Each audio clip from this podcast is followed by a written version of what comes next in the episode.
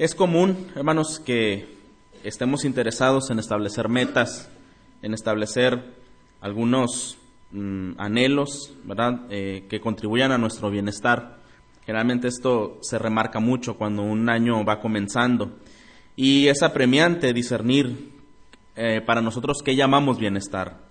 Porque cuando seleccionamos verdaderamente qué es un bienestar, vamos entonces a escoger las mejores metas. Cuando tenemos una idea dispersa, una idea confusa o una idea falsa de lo que es un bienestar, las metas serán igualmente inadecuadas, insuficientes, eh, erróneas.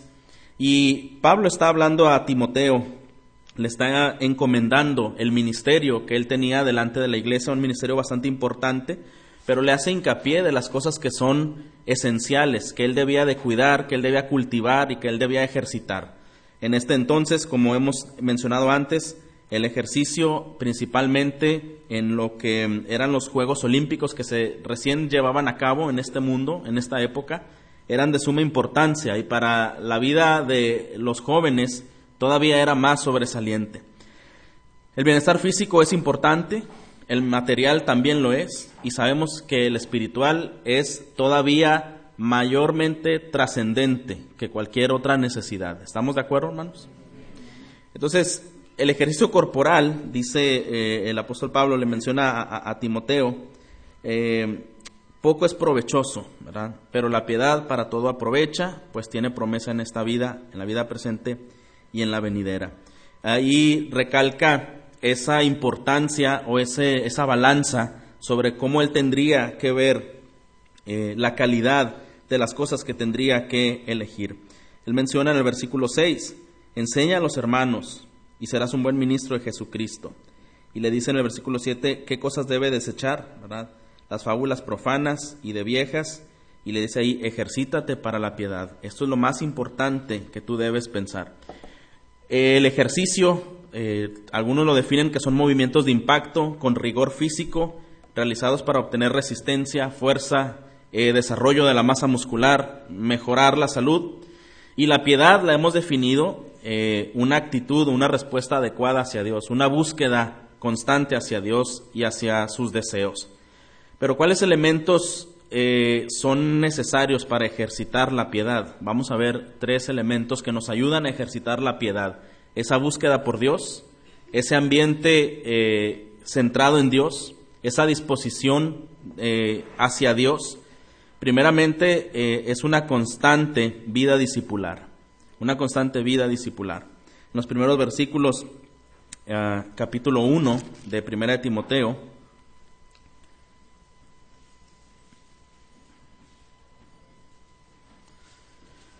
lo vemos ahí en el capítulo 1, ah, dice en el versículo 3 ah, al 5, como te rogué que te quedases en Éfeso cuando fui a Macedonia para que mandases a algunos que no enseñan diferente doctrina, ni presten atención a fábulas y genealogías interminables que acarrean disputas más bien que edificación de Dios que es por fe, así te encargo ahora, pues el propósito de este mandamiento es el amor nacido de corazón limpio y de buena conciencia y de fe no fingida. Entonces, eh, recordando un poquito, la filosofía que el Señor Jesucristo mostró hacia con sus discípulos en los evangelios, nos narran donde Jesús instruía constantemente con parábolas, mm, mediante muchas formas, eh, metáforas, muchas disertaciones con las que ellos tenían que lidiar, tenían que pensar, tenían que preguntar, pero también el Señor Jesús demostró a través de milagros, de portentos, cosas que eran inexplicables, ah, no eran comunes ver en esa época.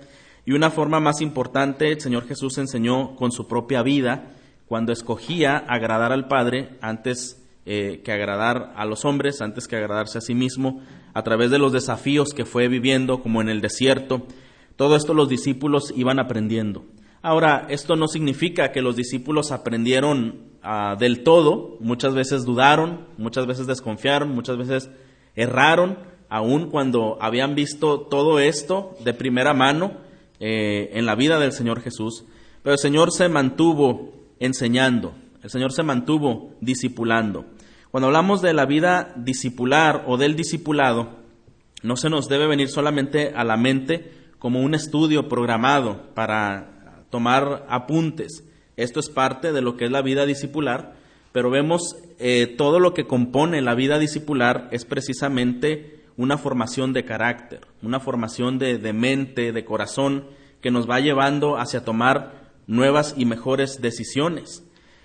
Los discursos, las parábolas, las preguntas que Jesús dirigía, las circunstancias que les permitía pasar, los prodigios que les permitió ver, todo ello, además de su vida ejemplar, era un conjunto total, era un conjunto integral con el que ellos estaban siendo discipulados. ¿Y qué decir nosotros, hermanos, en nuestra propia vida, cómo el Señor usa diferentes circunstancias para discipularnos? Principalmente usa su palabra, porque eso es la base de nuestro discipulado.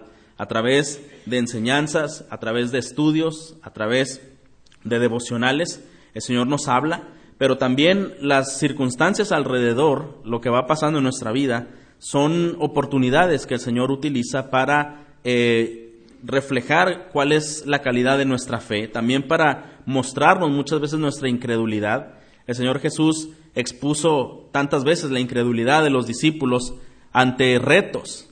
Recuerdo cuando en la Biblia observamos eh, había la necesidad de alimentar a una multitud y el Señor les pregunta eh, cómo los vamos a alimentar, no porque Él no supiera, no porque Él no pudiera, pero quería ver cuál era la actitud, la respuesta de ellos. Y la respuesta más rápida y más fácil fue, mm, es mucha cantidad de personas, no podríamos eh, proveer para todos ellos, y si aún pensáramos buscar proveer, está eh, en los lugares donde puede vender, el comercio donde pudiéramos adquirir, ya no se encuentra en hora habilitada para encontrarlo.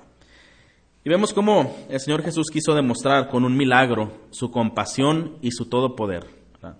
Hermanos, de la misma manera el Señor nos sigue demostrando el día de hoy, cuando nuestra fe se achica, cuando nuestra mente se eh, perturba, cuando nuestro corazón ah, se duda, el Señor nos muestra su poder, su provisión, a cada instante.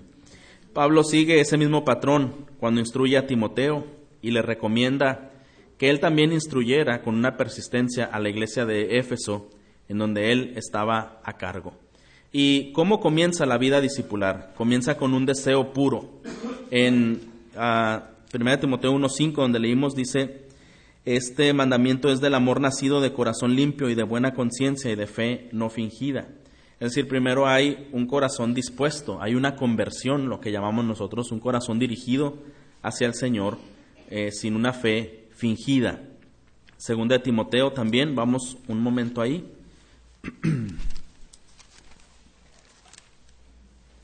Capítulo 1, versículo 5, trayendo a la memoria la fe no fingida que hay en ti, la cual habitó primero en tu abuela Loide y en tu madre Unice, y estoy seguro que en ti también.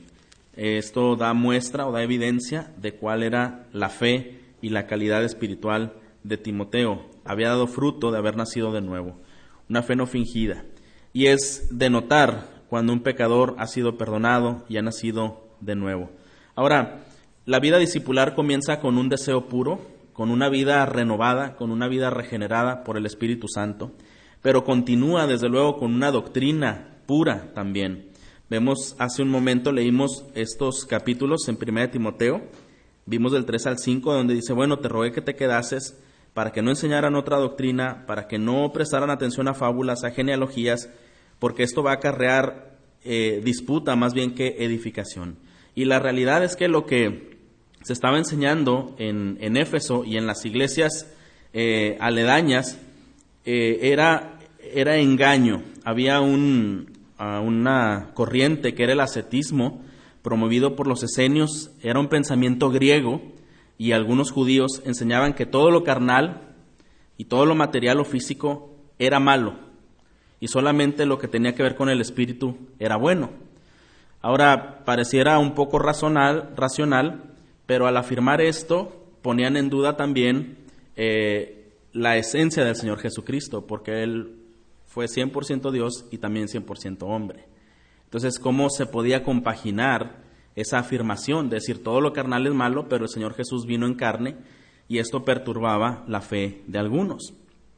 Las palabras fábulas, eh, de la que se deriva la palabra mitos, pues eran eh, algunos como se llaman ah, cuentos, ¿verdad? O historias, y donde dice eh, de viejas es un epíteto común que los griegos utilizaban para denotar a personas eh, sin sofisticación o sin educación.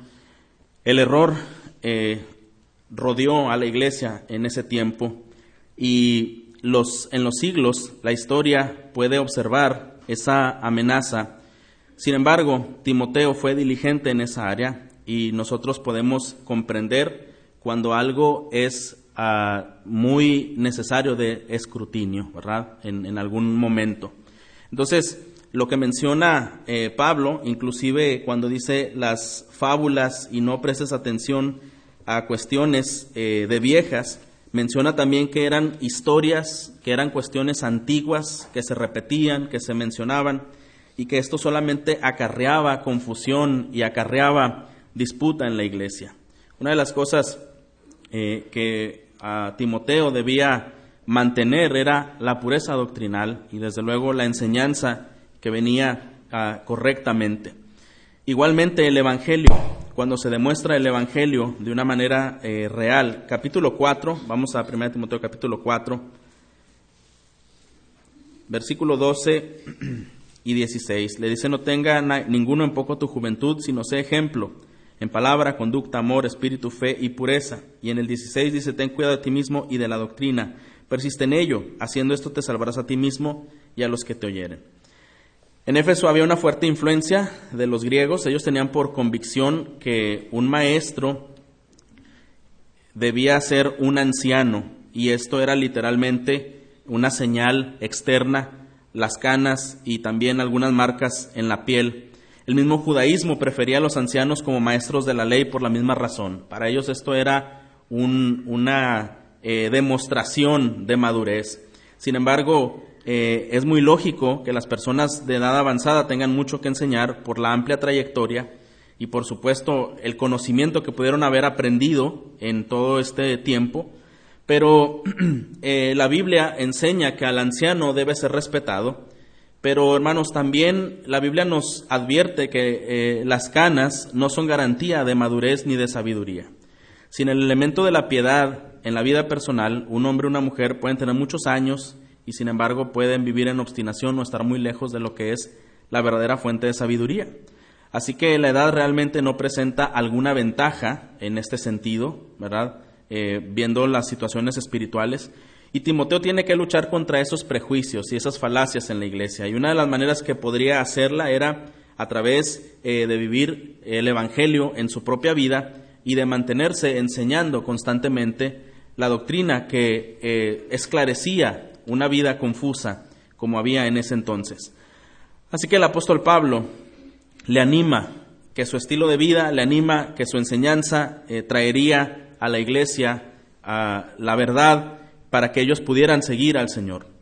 No es relevante, es cierto, eh, la edad para que nosotros podamos pensar cómo el Señor puede agradarse de nuestra vida. Eh, en cualquier etapa en la que nos encontremos, tenemos un llamado para agradar al Señor, tenemos esa vocación y en, esa etapa en donde estemos eh, debe ser nuestra convicción, por supuesto.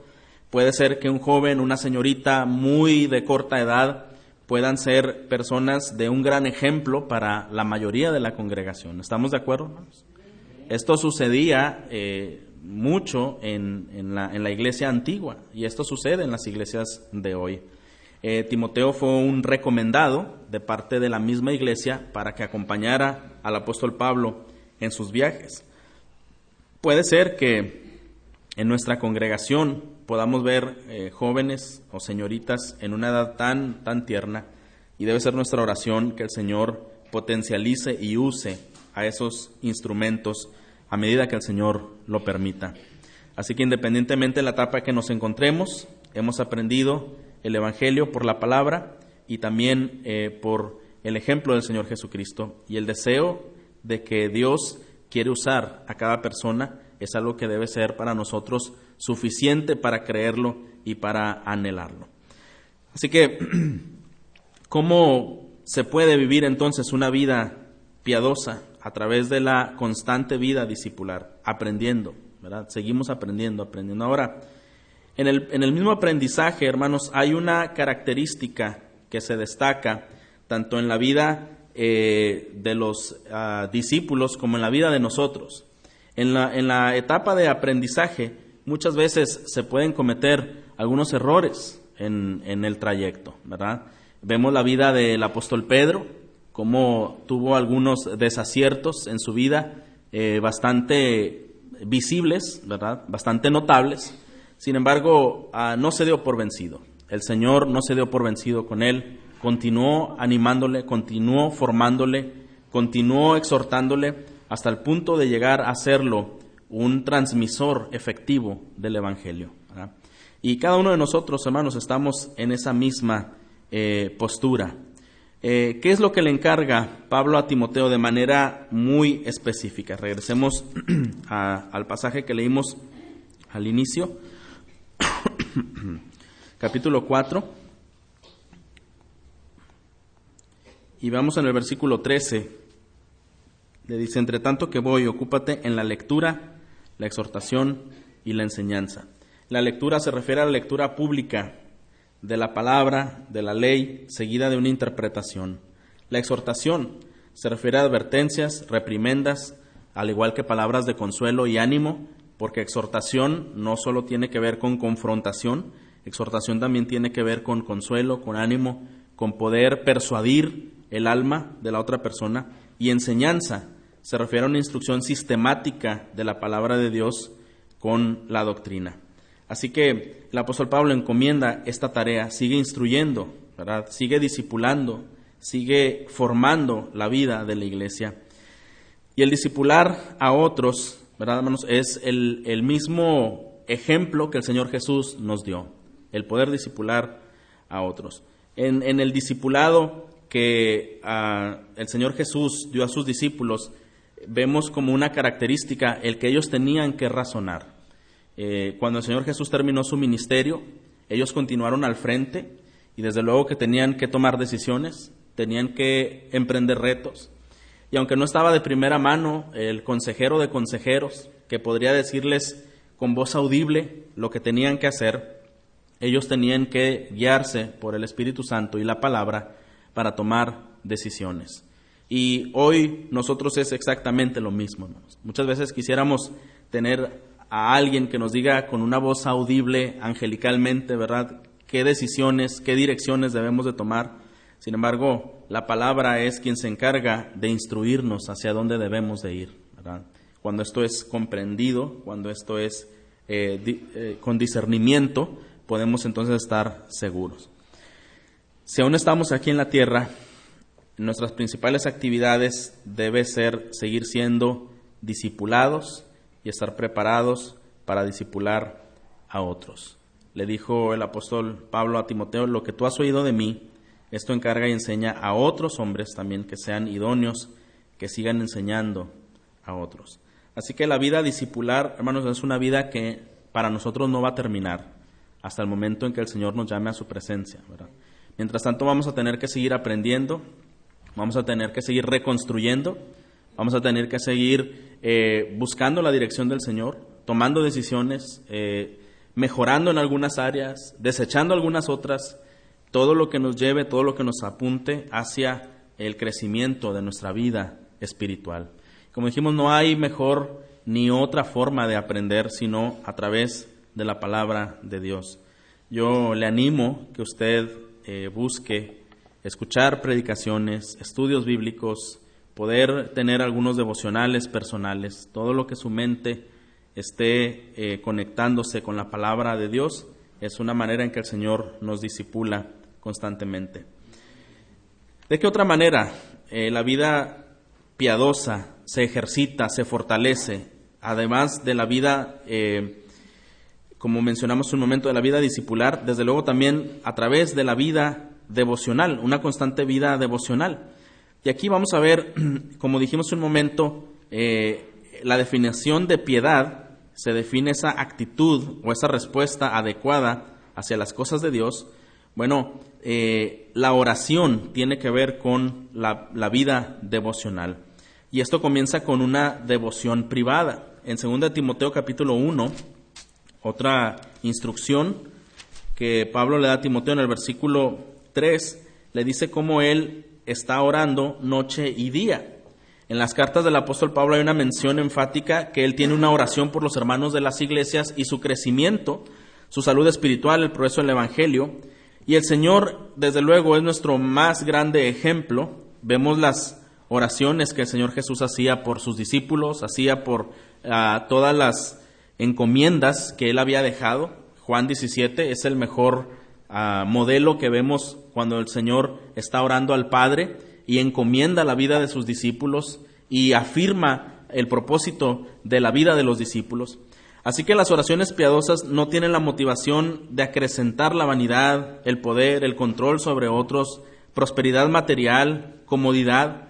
Las oraciones de los hombres piadosos eran dirigidas con reverencia como la de un siervo se dirige ante un superior, un deseo ardiente de que Dios fuera magnificado. Así oraba Moisés por el pueblo de Dios y los planes que Dios los cumpliera en ellos. Alguien dijo que el secreto de la oración es la oración secreta, ¿verdad? Y esto menciono, hermanos, porque muchas veces confundimos que la oración que es válida, que la oración que es ah, más importante, es una oración pública, es una oración estruendosa, es una oración numerosa. Bueno, todo ello tiene su lugar, pero hablando personalmente, cada uno debe tener su tiempo de oración personal. Así que, como dice esta persona, el secreto de la oración es la oración secreta. Qué necesario es vivir dedicando tiempos de oración sincera y privada. La oración es un elemento que va ligado a la piedad, lo habíamos visto, es dentro de un círculo que es virtuoso. Y también la comunión pública. En el capítulo 2, versículos 1 al 3,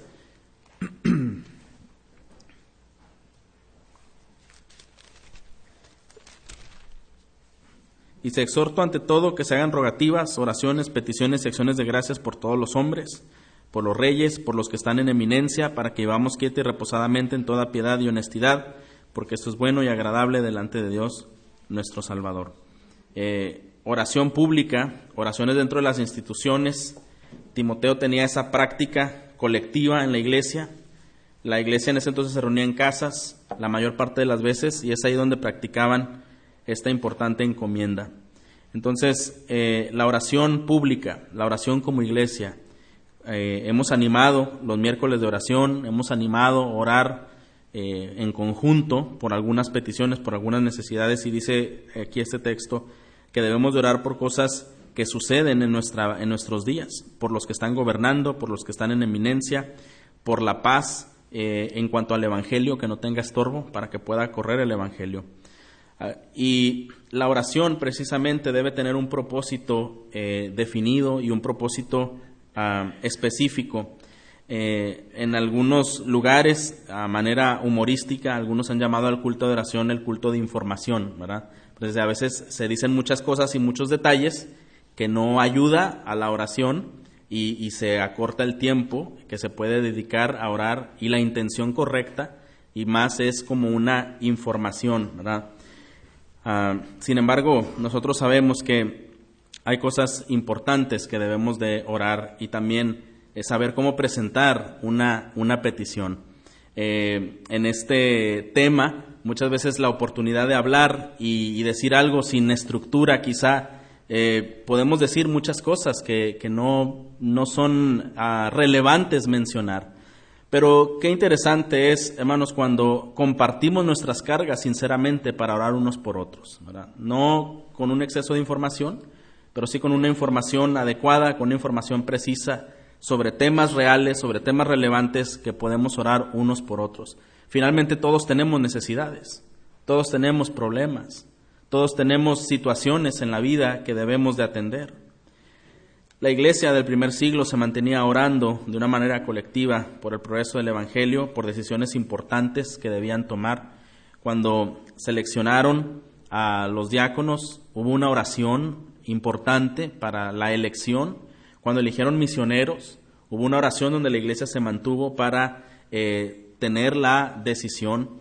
Más que una estrategia, ¿verdad?, humana o alguna situación humana que pudieran ellos implementar, La oración era la que guiaba y daba claridad cuando la iglesia tendría que tomar una decisión. Y esto es algo que caracteriza la vida piadosa, hermanos. Eh, cuando más allá de nuestras propias fuerzas dejamos el lugar a Dios. ¿Está de acuerdo, hermano? Le damos el lugar al Señor. Deseamos que la iglesia ore por las situaciones de nuestro gobierno en el país, como la Biblia lo dice en, en 1 Timoteo 2. Deseamos que la Biblia eh, nos siga instruyendo en cuanto a qué debemos de orar y que la iglesia siga orando tanto por el gobierno como los gobernantes y también siga orando por el Evangelio y por las personas que enseñan el Evangelio. Debe ser esta una meta, al igual que orar por los inconversos, los que aún no conocen, que el Señor eh, dé en el corazón esa disposición para escuchar y ese entendimiento, regenere las mentes Así que obedecer esta encomienda es importante. Basta con ver a nuestro alrededor los problemas eh, que se suscitan en el mundo para entender cuánta necesidad hay de oración. Eh, una comunión con Dios solamente será perfecta hasta cuando estemos en su presencia. Mientras tanto, la comunión con Dios muchas veces se tornará una lucha para nosotros. Las distracciones, las preocupaciones, los problemas, nuestra propia carne, en nuestro propio corazón eh, se opone a esa comunión y por eso necesitamos tanto el ejercicio de la piedad. Yo creo que de manera natural no somos muy dados a que el ejercicio sea una actividad natural en nosotros. El ejercicio requiere disciplina, requiere rigor, requiere intención y muchas veces en el día quizá una persona que se está preparando, algún atleta, algún deportista, habrá momentos en la semana, en el día que no querrá seguir las rutinas, pero tiene un compromiso, tiene un deber. Y entonces tendrá que someterse a esa disciplina, aunque quizá no tenga el deseo de hacerlo, pero hay, hay una meta, ¿verdad?, que lograr, hay una responsabilidad que cumplir y el creyente, de la misma forma, debe ver así su vida. Hay momentos en los que es difícil, hermanos, para nosotros quizá involucrarnos en las cosas piadosas, pero sabemos finalmente que es necesario para ejercitar la piedad. Así que oremos, eh, busquemos la palabra, meditemos, escudriñemos, eh, continuemos aprendiendo con una vida corregible, ¿verdad? Y también con una vida que ayuda a otros a crecer. Así que la constante vida devocional y la vida discipular eh, contribuyen para que una vida sea piadosa. Y finalmente también una constante vida decisiva, una vida que toma decisiones, una vida que tiene obediencia.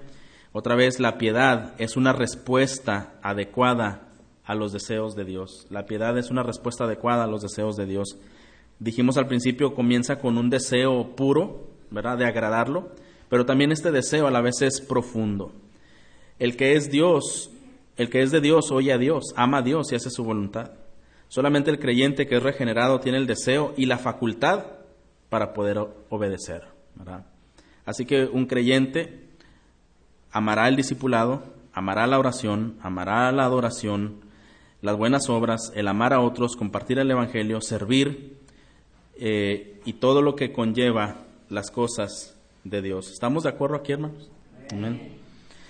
Entonces, continuemos con una disciplina programada. Ejercítate, alude al término atlético que describe esfuerzo riguroso, como dijimos hace un momento.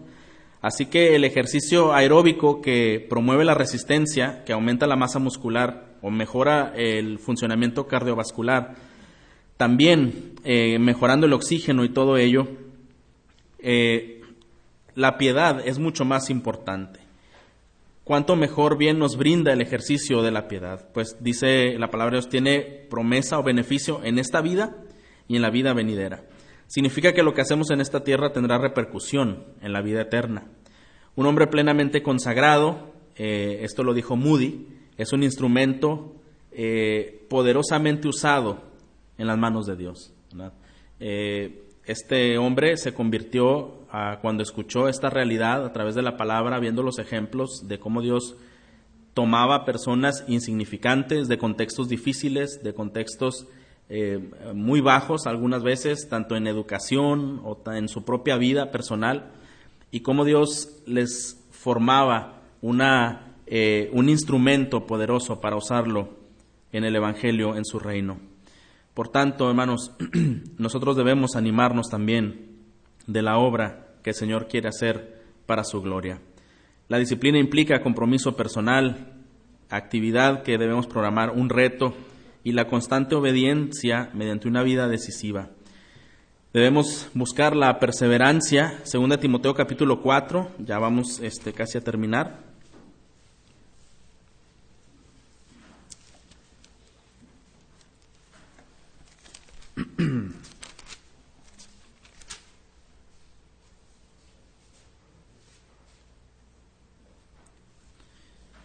y vamos a ver lo que aquí nos habla de perseverancia. Leamos juntos versículos 16 al 18. Es 2 de Timoteo 4, 16 al 18.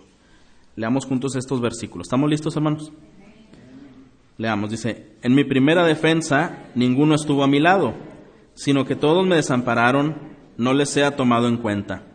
Pero el Señor estuvo a mi lado y me dio fuerzas para que por mí fuese cumplida la predicación y que todos los gentiles oyesen. Así fui librado de la boca del león, y el Señor me librará de toda obra mala, y me perseverará para su reino celestial. A sea la gloria por los siglos de los siglos. Amén. A mí me gusta mucho la definición de perseverancia, obediencia constante, aún en los momentos de dificultad. Pues sabemos que la obediencia es natural y es fácil en ciertos momentos, cuando la, la marea va a favor, pero la persistencia o la perseverancia es obedecer cuando hay intensidad en contra, cuando hay rigor difícil de sobrellevar. Y el apóstol Pablo, Pablo comparte que en los tiempos, uno de los tiempos que más adversidad pudo experimentar en su ministerio, eh, eh, testificando sobre un abandono de los que estaban con él, aún ah, se menciona además que había, lo había eh, abandonado amando más al mundo, y en ese enfrentamiento ante una corte, viéndose solo en prisión muchos días, eh, la otra porción menciona eh, que él estaba preparado para lo que él viniera, no porque era una persona valiente, simplemente porque confiaba en Dios y estaba listo aún para partir si ese fuera el decreto divino. Y creo, hermanos, que en ese en ejemplo nosotros nos podemos identificar que realmente para perseverar no necesitamos una valentía personal, sino una plena confianza en Dios, donde nuestra alma pueda descansar ante los sucesos que el Señor permita eh, vivir. Jesús mismo quedó solo en Getsemaní y llevó las cargas más pesadas de soportar mientras sus discípulos dormían. No solo en Getsemaní, que decir en el Calvario, en el momento más difícil de su vida, eh, en ese momento donde no había amigos íntimos, ah, hubo un abandono del Padre mismo por causa de nuestros pecados.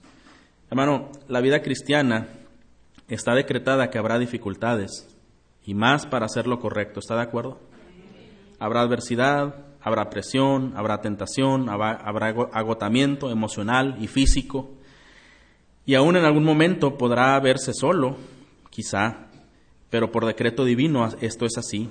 Quizás sus cercanos eh, geográficamente se encuentren lejos, quizá personas eh, que usted considera puedan ser un apoyo para usted en oración, no se sientan en ese momento ah, fuertes para hacerlo, pero lo que debemos recordar es la gracia del Señor y su poder que fortalece en los momentos más débiles de la vida. A veces nuestra confianza se inclina en programas, personas, situaciones, pero nuestra confianza otra vez debe estar en el Señor. El sol de justicia, el sol de amor que sale esplendoroso en los días que se ven más oscuros. Y cuando nuestra confianza está allí, podemos confiar que aquel que nos ama tanto y decir como el salmista, aunque en ejército acampe contra mí, no temerá mi corazón, ¿verdad? Mi corazón está confiado. Por diseño divino, cada persona está interesada en establecer metas, dijimos al principio. ¿Cuál es la meta que usted podrá ah, pensar como prioritaria? El apóstol Pablo le dice a un ministro, eh, ejercítate para la piedad, Las demás cosas pueden tener su importancia, el ejercicio corporal tiene su importancia, pero comparado a la piedad es muy poco provechoso, ¿verdad? Hermanos, que el Señor nos ayude a poder ejercitarnos para la piedad.